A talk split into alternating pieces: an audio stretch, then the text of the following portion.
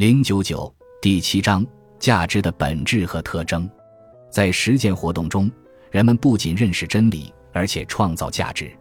马克思主义哲学科学地揭示了价值的本质和特征，说明了价值评价的特点和标准，阐述了价值观的形成和功能。更重要的是，马克思主义哲学本身就是真理观与价值观的有机统一。重点问题：价值的本质与基本特征。